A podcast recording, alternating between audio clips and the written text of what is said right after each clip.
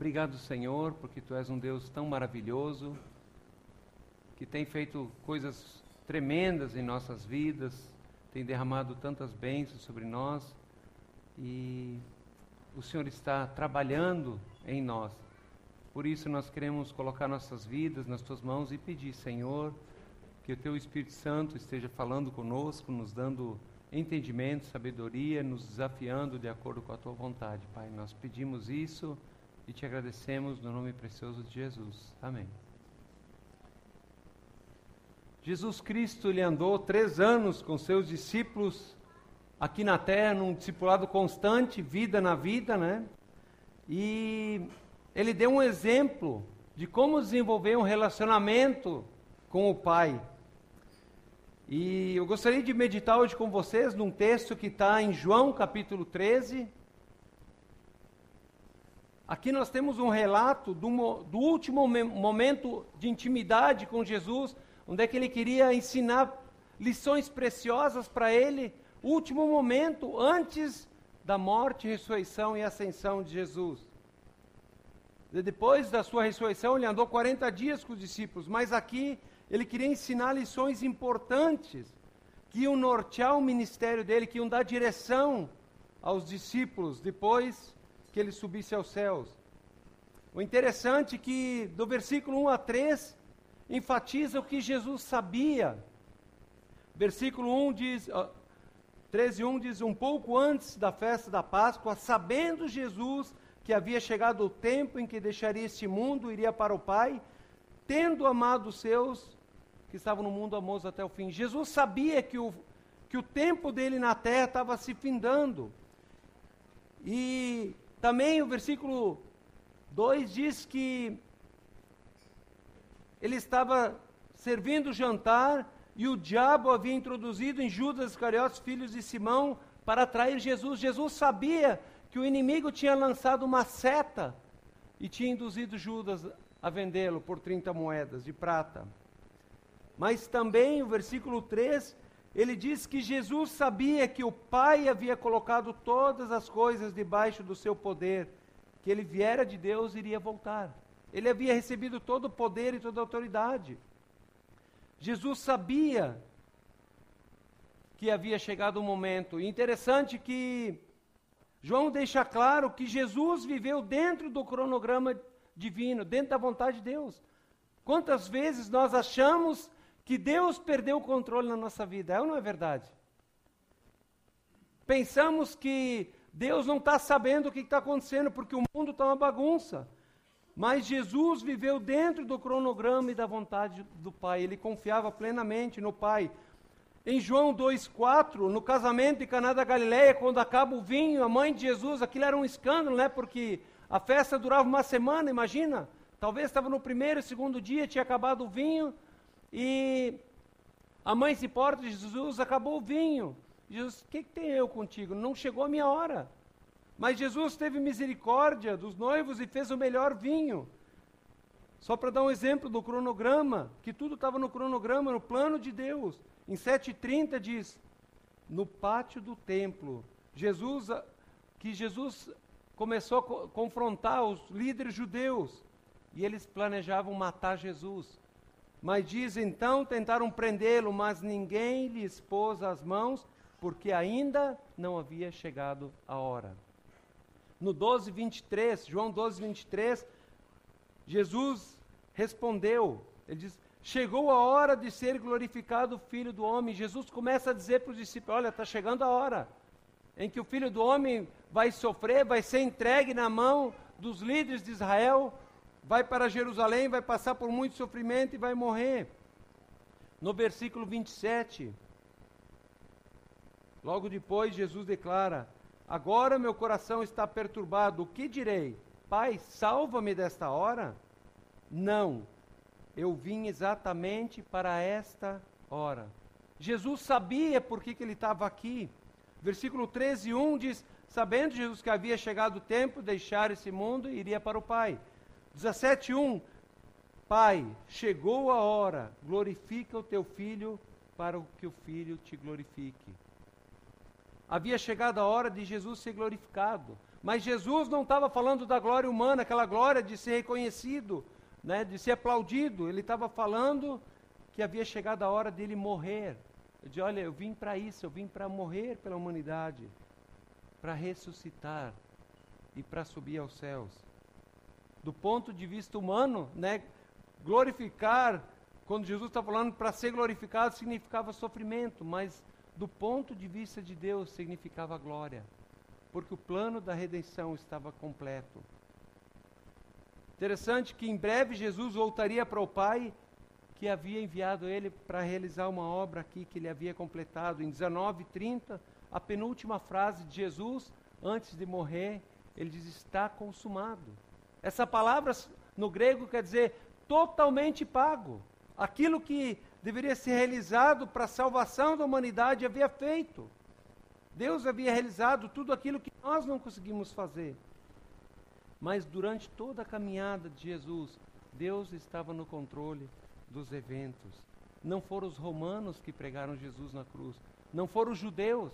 A palavra de Deus diz que foram os nossos pecados, mas Jesus disse: olha, que ele se entregou voluntariamente. Não foram prender Jesus. Jesus não é um coitado que disse que era filho de Deus. Prenderam ele, não. Em João 10, Jesus declara que ele é o bom pastor que dá a vida pelas ovelhas. No versículo 17 e 18, ele declara: de João 10. Por isso é que o Pai me ama, porque eu dou a minha vida para retomá-la. Ninguém a tira de mim, mas eu a dou de minha livre, espontânea vontade. Tenho autoridade para dá-la e para retomá-la. E esta ordem eu recebi do Pai. Em todo momento da história da humanidade, Jesus estava no controle, Deus estava no controle. Jesus era o soberano, o criador do universo, mas ele assumiu a forma de servo. Ele era rico e se fez pobre. Alguém disse que ser humilde não é pensar de si mesmo como alguém inferior. Às vezes nós pensamos né, que ser humilde é pensar de nós como alguém inferior. Mas disse, mas sim pensar, ah, ah, desculpe, Antes, a verdadeira humildade é esquecer-se de si mesmo. Não é dizer que a gente é inferior a alguém, mas esquecer-se de si mesmo.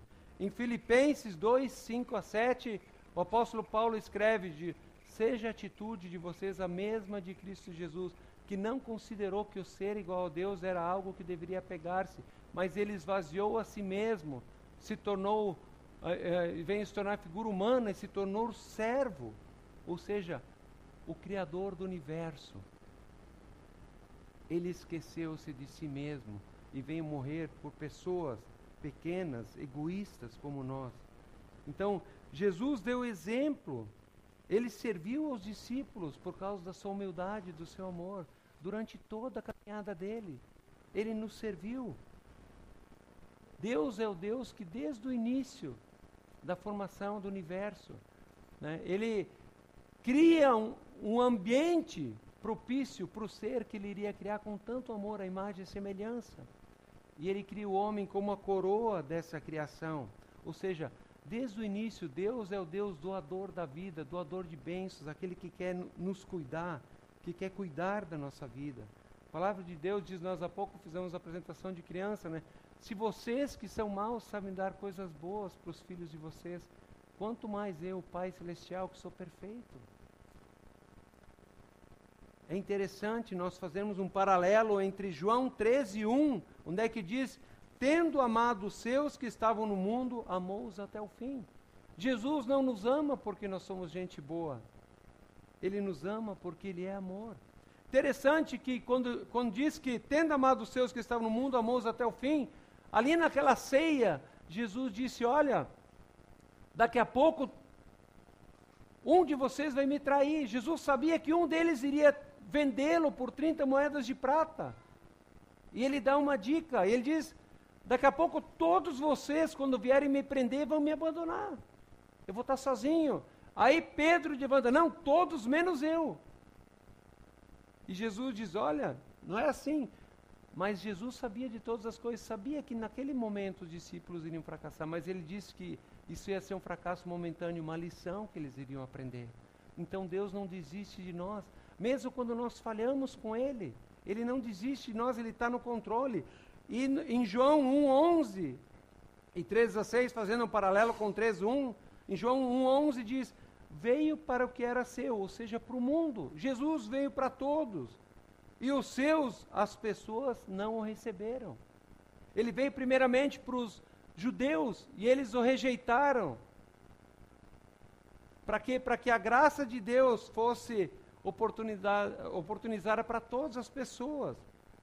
E João 3,16 diz: Porque Deus amou o mundo, ou seja, as pessoas, de tal maneira. E no cenáculo, Jesus ministrou em amor aos discípulos. Eles receberam a Cristo e as instruções dele. O texto grego, no versículo 13, 1 diz: Ele os amou ao extremo, ao ponto de dar a sua vida com quanta facilidade, né? Quando alguém nos machuca, a gente se afasta, rejeita, né? Fica chateado, não quer mais saber daquela pessoa, faz uma guerra fria, né? Dá um gelo na pessoa. Mas Jesus sabia de todas as coisas. Ele sabia que muitas pessoas iriam rejeitá-lo, mas ele nos amou ao extremo. Ele nos ama ao extremo. Ele não desiste de nós. E o versículo 13, João 13, deixa claro que ele sabia a sua identidade, por isso ele pôde lavar os pés dos discípulos. Que era a tarefa do escravo, do servo mais humilde, imprestável, realizado geralmente pelo escravo que não era judeu, ou seja, pelo gentil. Vocês imaginem, eles chegam naquela no cenáculo, Jesus ia tomar a última ceia com eles, ter um momento de intimidade, e era comum, numa ocasião dessas, o dono da casa ou quem preparou a festa, ter um escravo que era o mais imprestável que faria essa tarefa. Os discípulos sentam lá, né? Não, boa, agora vão ser servidos, com o mestre aqui, né? Vão ser servidos, jantar gostoso, vão aproveitar, né? E daí eles olham, veem a bacia ali, a toalha, mas esqueceram do, do escravo, né? E e o interessante é que o versículo 4 diz que Jesus levantou-se da mesa, tirou a capa e colocou ao redor da cintura. A palavra grega aqui para tirar a capa significa, é a mesma usada em João 10, 11, quando Jesus diz que ele é o bom pastor que dá vida pelas ovelhas. Ele diz: Olha, eu estou fazendo isso porque eu vou dar vida por vocês. Os discípulos, eles não estavam dispostos a pegar a toalha e lavar porque eles achavam que essa tarefa não estava à altura deles. Né? E Jesus, o Rei do universo, o Senhor do universo, aquele que nos criou, que se humilhou e se tornou homem, ele assumiu a tarefa do servo mais imprestável, lavando os pés dos seus discípulos. E eu quero compartilhar três verdades com vocês a respeito do processo da santificação que está nesse texto. O primeiro dele a primeira coisa que eu gostaria de ressaltar é que nós precisamos diferenciar o ato da santificação do processo da santificação. Em João 15, 5 a 11, depois de tirar a capa, Jesus pega a bacia e começa a lavar os pés dos discípulos e seca com a toalha que estava na cintura. E o interessante é que Pedro, observando Jesus lavando os pés dos amigos dele, ele fica cada vez mais apreensivo e confuso enquanto observava Jesus fazendo essa tarefa. Porque ele tinha em mente de que o mestre deles viria para libertar eles da opressão de Roma. E eles, como as pessoas mais achegadas, eles iriam governar com Jesus. E tudo que Jesus disse que estava na hora dele voltar para o Pai, que ele iria morrer, ele pegando os pés, mas não pode. O Senhor é o Rei, o Senhor é o libertador, o Salvador que vai nos libertar da opressão de Roma, como é que você vai pegar a toalha, vai realizar essa tarefa? Era esperado que o Messias ele entrasse em Jerusalém, né, na, cavalgando de forma triunfante num cavalo, né, anunciando a vitória dele, esmagando os romanos e tudo isso deixa confuso porque Pedro ouviu muita coisa. Muitas pessoas fracassam hoje em receber e se render a Cristo porque querem que Deus se encaixe nos seus planos, ao invés de se render e se entregar aos planos e propósitos de Deus. Nós temos uma ideia preconcebida daquilo que Deus tem que fazer, que nós nos achamos o centro do universo. E quando Deus não encaixa, né, eu vou buscar Jesus para ele mudar meu marido. Né? Quantas pessoas lá em Taquara, na igreja, tivemos quantas pessoas passaram por lá e deixaram claro isso. Eu, eu queria que Deus mudasse o traste do meu marido. Deus não mudou meu marido, então eu vou seguir o baile. Né? Deus não me deu a esposa que eu, uma esposa ou um marido ou uma esposa, eu não vou. Deus é visto como uma cartola mágica, não como o Senhor do universo, o Deus que nos deu vida e que sabe o que é melhor para nós. Simplesmente temos muitas vezes a intenção de pegar Deus e usar Ele, para que Ele se encaixe na nossa vida. E em Mateus 19, 27 a 29, interessante, que Pedro teve um momento assim, quando Jesus estava falando com, com, o jovem rico que chegou e perguntou como ele poderia, o que, que ele poderia fazer para ganhar a vida eterna, e Jesus tenta conectar ele dizendo que ele disse, olha, obedeça os mandamentos, mas Jesus não disse, não estava querendo dizer que ele, obedecendo os mandamentos, ele seria salvo. Jesus queria que ele se conectasse e percebesse que ele não consegue obedecer plenamente a Deus. E Jesus vai no cerne, ele diz, ó, ele ajuda o jovem a ver onde é que estava o coração dele. Que na verdade, o coração dele estava nas riquezas, estava em tantas outras coisas. E daí Jesus amou aquele jovem e diz: Olha, vende tudo o que tens, dá aos pobres e me siga. E aquele jovem, ele sai dali triste, porque ele tinha muitas posses, o coração dele estava nas posses. Mas o texto diz que Jesus amou esse jovem. Aí Jesus tem uma conversa com o discípulo e diz: Pá, como é difícil um rico entrar no reino dos céus. Mas então quem pode? Mas Jesus não disse que os ricos não vão entrar no reino dos céus. Ele estava dizendo que para o homem era impossível, mas para Deus não, que a salvação era uma obra que só ele poderia realizar. E não por obras, né, porque as nossas obras não são nada diante de Deus. Deus não precisa de nada, ele é perfeito. Aí Pedro pergunta para Jesus no versículo 27 a 29: Nós deixamos tudo para seguir-te, o que será de nós? Jesus lhes disse: Digo-lhes a verdade, por ocasião da regeneração de todas as coisas. Olha, quando chegar o tempo e o filho do homem vier para novamente a esse mundo, vai destruir seus inimigos, vai se assentar no trono glorioso, vocês que o seguiram também se assentarão em doze tronos para julgar as doze tribos de Israel. E todos os que tiverem deixado casas, irmãos, pai, mãe, filhos ou campos por minha causa, receberão cem vezes mais e darão a vida eterna. Está aí, vão reinar. Vão reinar com o homem. Né? Então nós somos os caras. Então dá para entender por que, que eles não queriam lavar os pés. Porque nós vamos reinar. Né? Nós somos as pessoas mais importantes. Imagina o que estava acontecendo na mente de Pedro. Aí quando Jesus lava os pés dos outros discípulos e chega na vez do Pedrão, né? Senhor, vais lavar os meus pés? Sim. Pedro, agora tu entende. Tu não está capacitado para entender o que, que eu estou fazendo, mas mais tarde você vai entender. Não, Jesus, tu não vais lavar meus pés. De forma alguma. Jesus disse: Olha, Pedro, se tu não deixar eu lavar os teus pés, tu não tem parte comigo. O orgulho, muitas vezes, impede a gente de chegar, nos achegarmos a Deus. E orgulho, muitas vezes, é evidenciado de duas formas. A primeira é nós não sermos humildes para servir. Nós achamos que uma tarefa é humilde demais para a gente servir, como os discípulos. Tem muitos cristãos que dizem: olha, Deus, me, Deus nos fez cabeça e não cauda, então nós vamos comandar. Eu sou filho do rei, eu mereço o melhor. Eu mereço ser servido.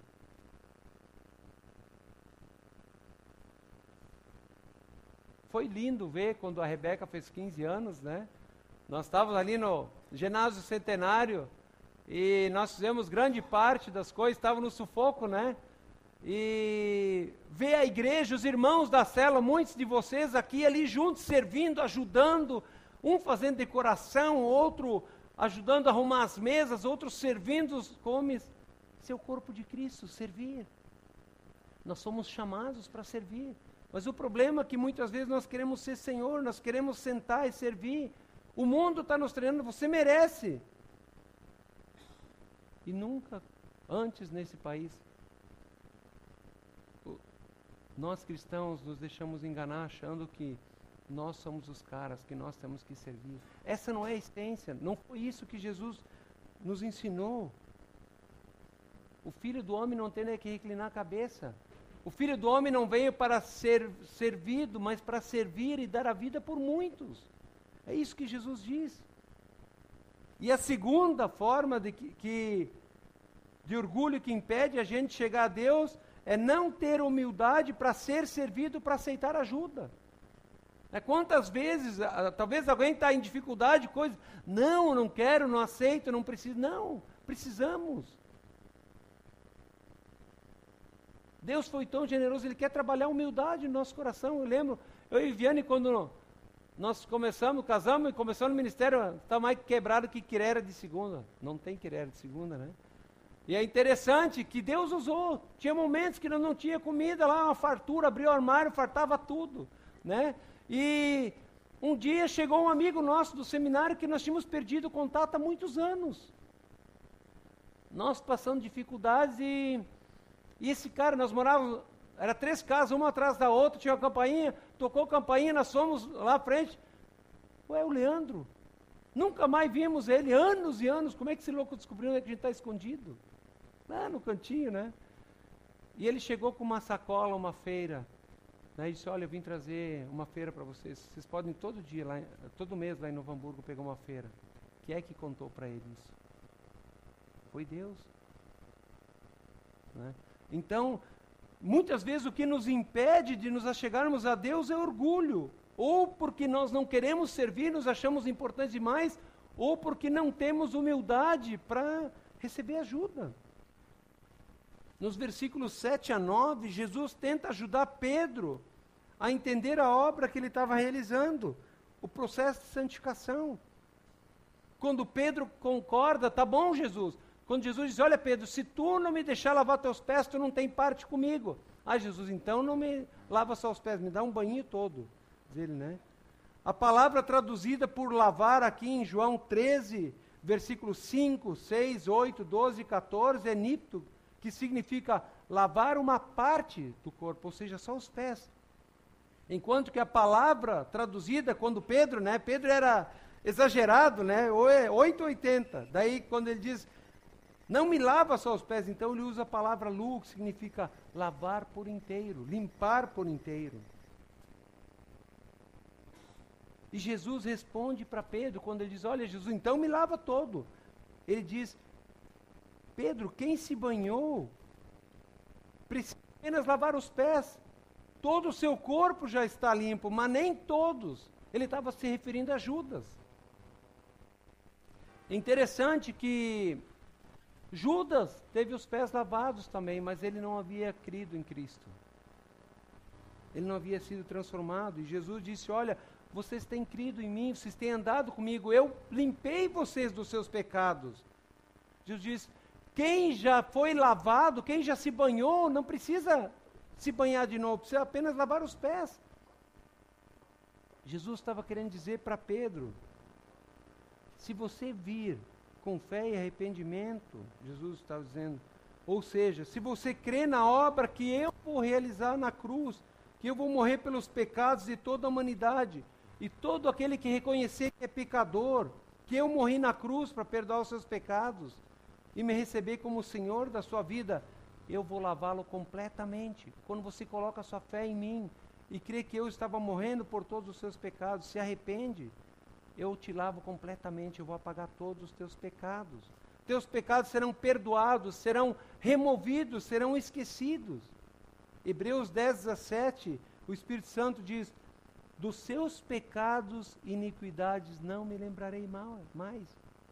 Paulo diz: Se alguém está em Cristo, é nova criação, as coisas velhas passaram, tudo se fez novo. Nós cremos em Cristo, nós recebemos uma vida nova em folha. Que coisa maravilhosa. Eu, eu lembro do peso que eu tinha no coração por causa do pecado. E quando eu, o Espírito de Deus me mostrou que se eu morresse eu ia para o inferno naquele instante, porque eu era um pecador. Eu lia a Bíblia, eu orava, eu falava de Jesus para meus amigos, mas o meu coração não era transformado. Eu era um religioso, era muito esforço. Mas quando veio aquele peso no meu coração e eu disse, Deus, eu sou um pecador, eu preciso de Ti. Eu, eu creio que o Senhor morreu pelos meus pecados, me limpa dos meus pecados. Saiu um peso dos meus ombros, uma paz entrou no meu coração. E dali em diante, eu não precisei mais de muita coisa, porque eu encontrei aquilo que realmente dá sentido. Então, Jesus disse para Pedro: Pedro, eu lavei vocês completamente. Eu já resolvi o problema do pecado. Se você já creu em Cristo pela fé, Jesus resolveu o problema do pecado, que é a raiz que nos afastava dele, a rebeldia.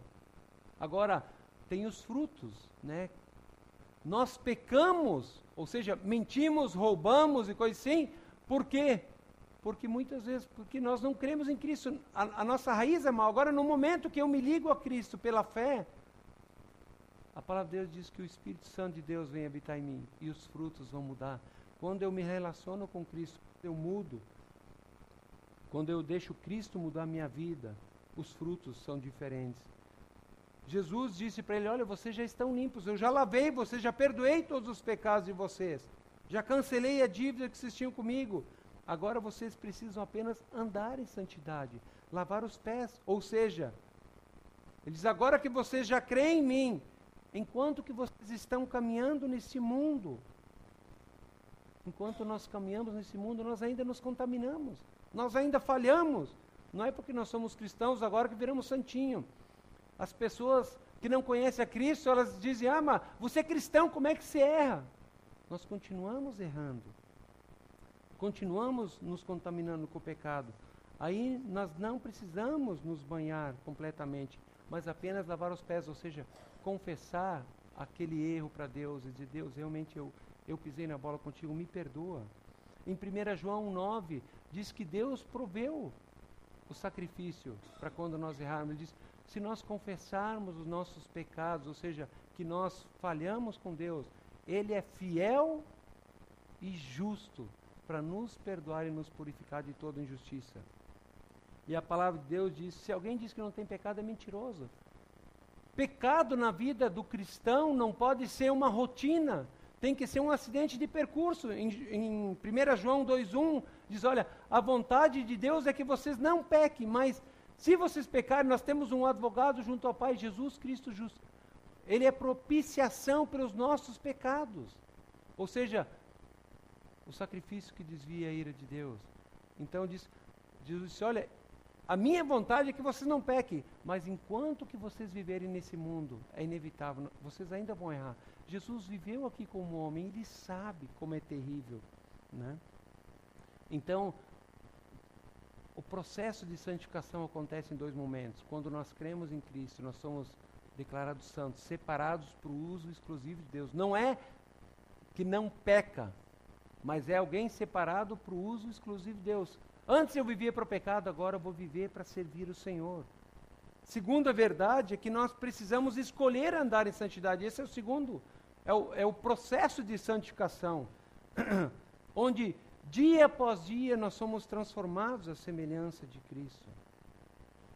Pensa aí, quanto tempo faz que você já colocou a sua fé em Jesus? Às vezes a gente olha para a nossa vida e diz, pá, mas Parece que não mudou nada, tem tanta coisa errada ainda. Mas olha lá quando você entregou sua vida para Jesus. Não teve diferença de lá para cá? Teve. Tem muito trabalho ainda. Né? Nós vamos dar muito trabalho, que nem um amigo meu disse. Graças a Deus que tu é pastor, senão tu dá muito trabalho para a polícia, né? Então, essa é a realidade, né? Graças a Deus que Jesus perdoou os nossos pecados, senão nós ia dar muito trabalho para a polícia, né? Então, quem sabe nós ia estar lá na FEBEM, né? Então, por que, que é tão importante manter os pés limpos? Que Jesus está falando, andar em santidade.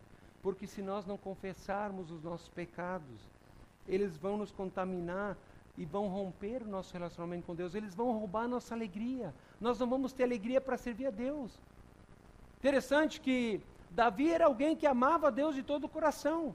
E ele cometeu pecado com Betseba, mandou matar Urias, e ele confessou o pecado dele. E no Salmo 51, versículo, ah, eu creio que é o 11, ele diz: Deus, restitua em mim a alegria da tua salvação, restaura em mim a alegria da tua salvação. Já tinha passado mais de ano, o bebê, que era fruto do adultério, havia morrido. Mas havia uma tristeza no coração dele.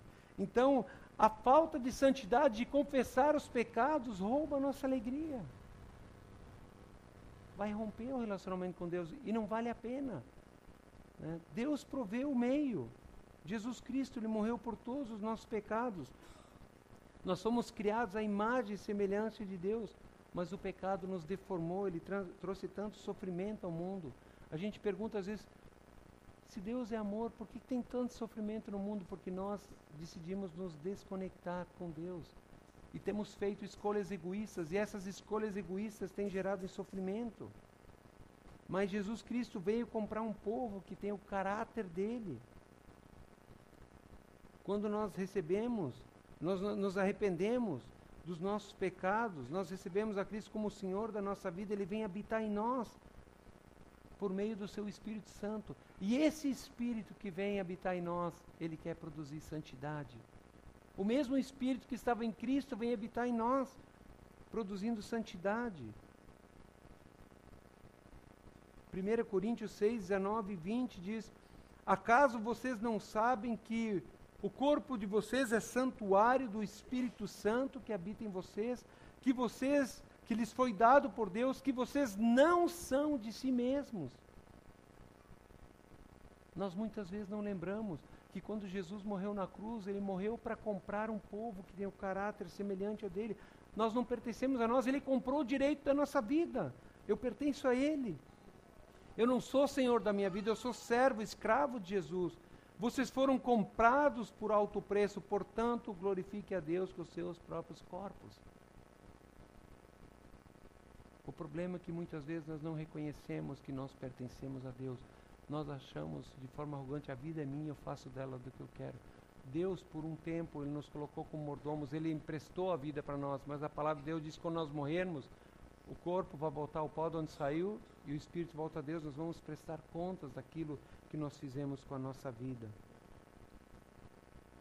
Então, portanto, continuar vivendo no pecado, como uma ação contínua, é a mesma coisa que afirma, uh, depois de afirmar que, que nós cremos em Cristo, significa não reconhecer Deus, que Deus existe, é negar o sacrifício de Cristo.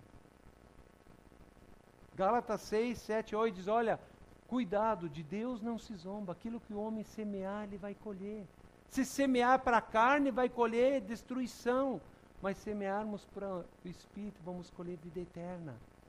Então de Deus não se zomba.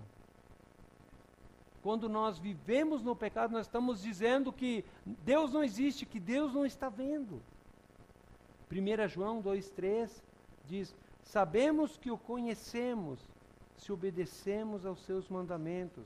O versículo 6 diz: Desta forma que sabemos que estamos nele, aquele que afirma que permanece nele deve andar como ele andou. Como é que Jesus andou? Jesus andou em santidade, em obediência ao Pai.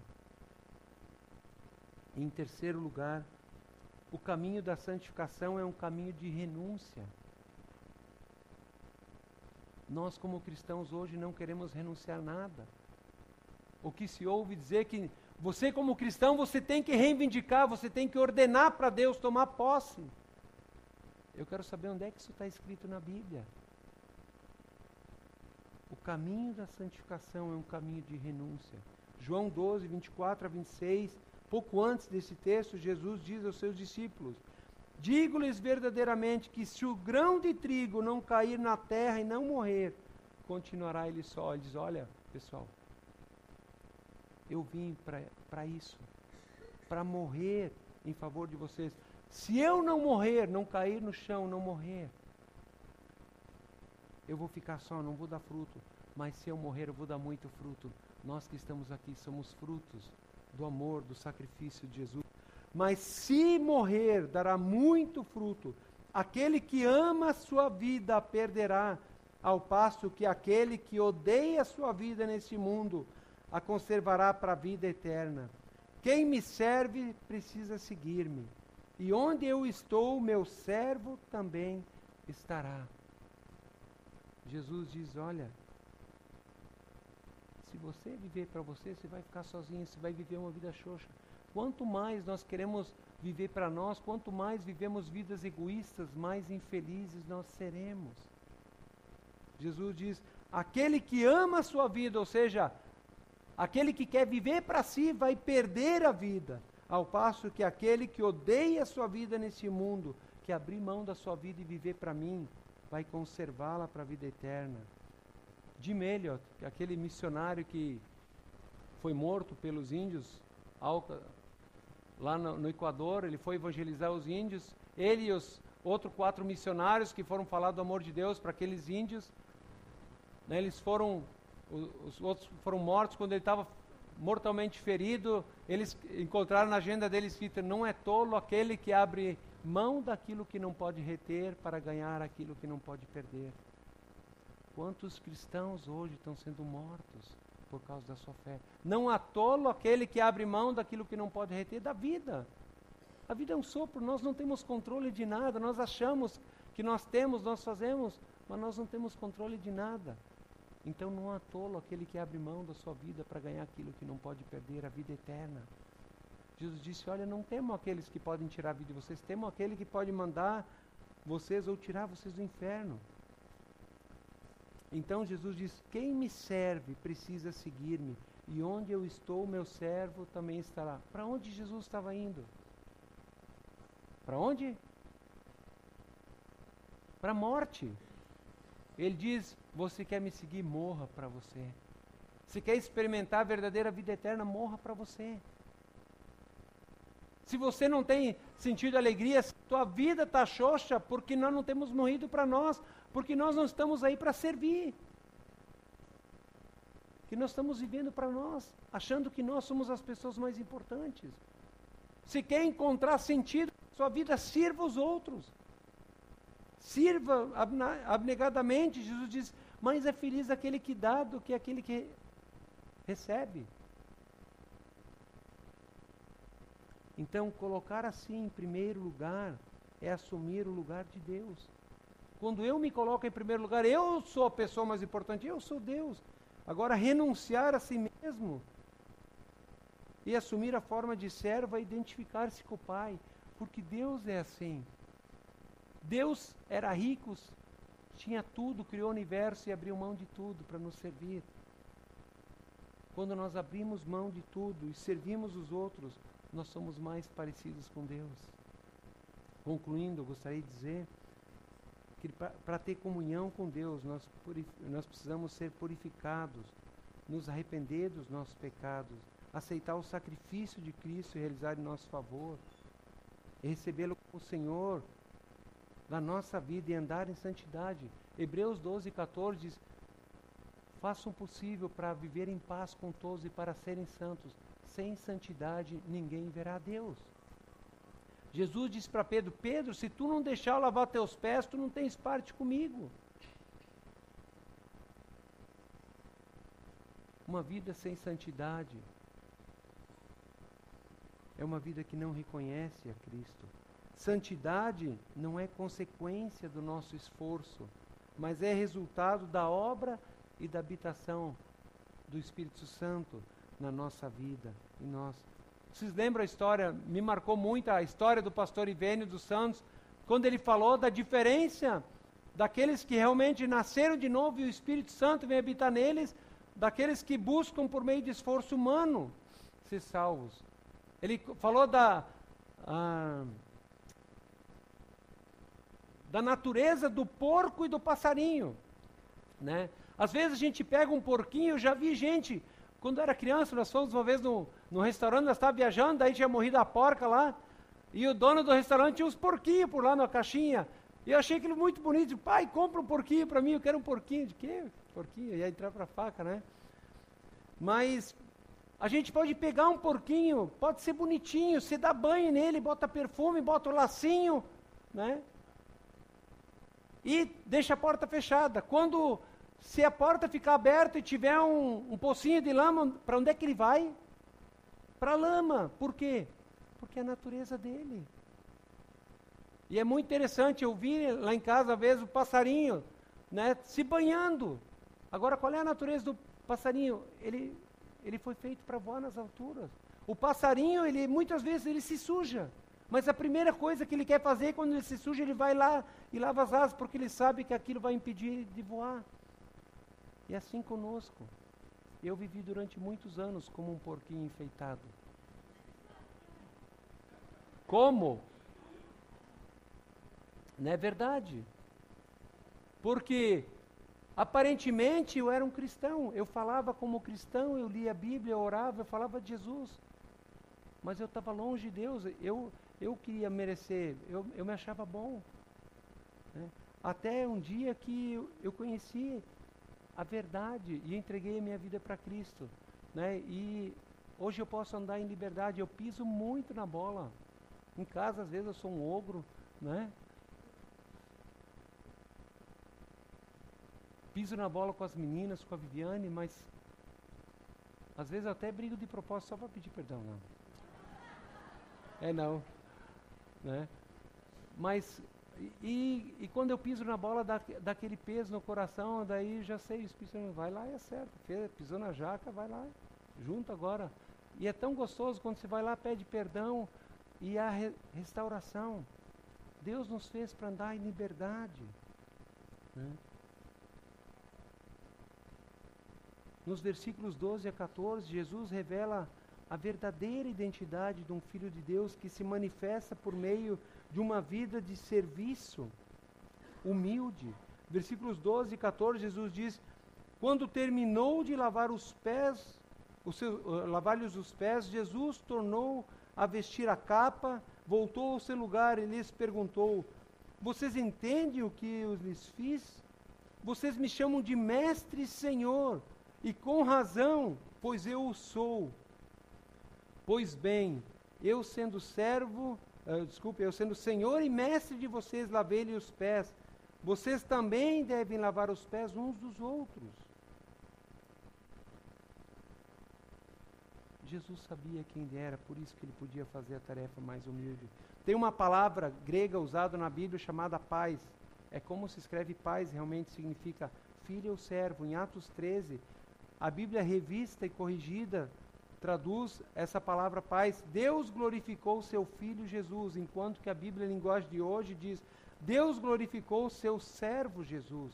Interessante que essa palavra paz ela tem esses dois significados: filho e servo. Então eles são sinônimos. Jesus, o filho de Deus, era o servo de Deus. E esse sentido duplo nos ajuda a entender essa verdade importante que Jesus quer nos ensinar em João 13. Aquilo que nós fazemos é resultado de quem nós somos. Nós só podemos viver uma nova vida em Cristo a partir do novo nascimento, quando nós nos arrependemos, entregamos nossa vida, convidamos Jesus para ser o Senhor da nossa vida. Então, ser filho de Deus automaticamente é ser servo de Deus. nós afirmamos ser filhos de Deus, nós temos servido abnegadamente. Quantas necessidades tem ao nosso redor, quantas pessoas sofrendo que não conhecem Jesus, quantas necessidades no corpo de Cristo, quantas pessoas para ser cuidadas, discipuladas. Nós precisamos meter a mão na massa. Eu creio que o que falta hoje para nós como igreja muitas vezes é santidade. As preocupações desse mundo, tantas coisas. Às vezes o pecado tem roubado alegria, o prazer de nós servirmos. Nós estamos acomodados. Nós, como cristãos, deveríamos ser o povo mais feliz da terra. Mas muitas vezes não somos. Vivemos uma vida bule de chá, sempre para baixo. Estou mal, está ruim, sei o quê, né? Por que isso? Porque falta santidade. Nós precisamos buscar viver em santidade, precisamos perdoar aqueles que falam conosco, precisamos confessar os pecados. Quantas vezes arrastamos um pecado que não queremos abandonar? E isso quebra a comunhão com Deus. Vamos, vamos realmente entregar para Ele os nossos pecados, confessar, viver em liberdade. Porque Deus é um Deus tão maravilhoso. Ele diz no versículo 15: Eu lhes dei o exemplo para que vocês façam o que eu lhes fiz. Digo-lhes verdadeiramente que nenhum escravo é maior do que o seu senhor, como também nenhum mensageiro é maior do que aquele que o enviou. Se Jesus, o Deus eterno, o Deus que se tornou carne, o Criador do universo, serviu de forma tão humilhante, nós devemos fazer o mesmo. E agora que vocês sabem estas coisas, felizes serão se as praticarem. Que Deus possa estar nos abençoando, que nós sejamos mais parecidos com Ele.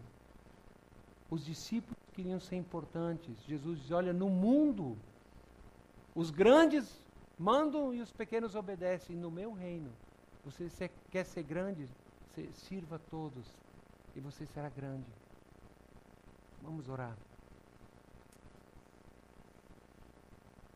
Eu gostaria de desafiar você, talvez você que está aqui hoje nunca assumiu um compromisso de entregar sua vida para Cristo, reconhecer que você é pecador, talvez Deus tenha falado com você que você ainda não é um filho dele, que você precisa confessar os seus pecados e convidar Jesus para ser o dono da sua vida, porque você foi criado para servir Ele.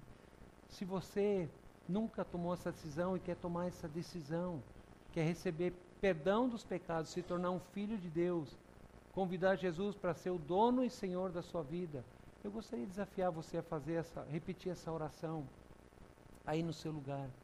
Senhor Jesus, eu reconheço que eu sou um pecador e que o meu pecado me separa de ti. E que o Senhor veio morrer naquela cruz pelos meus pecados, para que eu possa receber uma vida nova em folha. Eu me arrependo dos meus pecados. Perdoa os meus pecados. Me lava com o teu precioso sangue. Eu te recebo agora como Senhor e Salvador da minha vida. Vem habitar em mim com o teu Espírito Santo, trazendo a nova vida, a nova natureza, para que eu possa viver uma vida que agrada a Ti.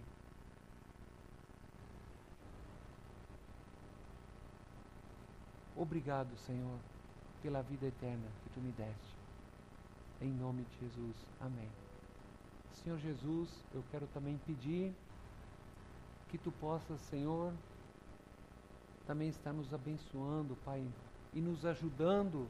Se há alguém aqui que tem andado enrolado com o pecado, que tu possas estar trazendo arrependimento, que essa pessoa possa estar entregando para o Senhor o seu pecado, recebendo libertação nos perdoa, Senhor, porque muitas vezes somos como os discípulos que discutiam sobre quem era o mais importante no reino dos céus.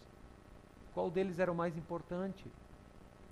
E o Senhor quis ensinar uma lição preciosa para eles, de que ser parecido contigo é se tornar servo. Então, Pai, que nós possamos viver dessa forma, abnegadamente, servir uns aos outros e honrar uns aos outros, assim como o Senhor fez, lavando os pés dos discípulos, ajudando uns aos outros a se tornar mais parecidos contigo, Pai. Eu te peço isso, Pai, nos transforma e nos torna, Senhor, realmente ah, pessoas cada vez mais parecidas contigo, para que o teu caráter possa ser evidenciado na nossa vida, para que outros possam te conhecer eu te peço isso. Nos acompanha nessa semana e que possamos viver com essa consciência de que estamos aqui para servir o Senhor e ser instrumentos nas tuas mãos, para anunciar as grandezas daquele que nos chamou das trevas para a sua maravilhosa luz. Eu te peço isso e te agradeço em nome de Jesus. Amém. Uma ótima semana, que Deus abençoe a todos.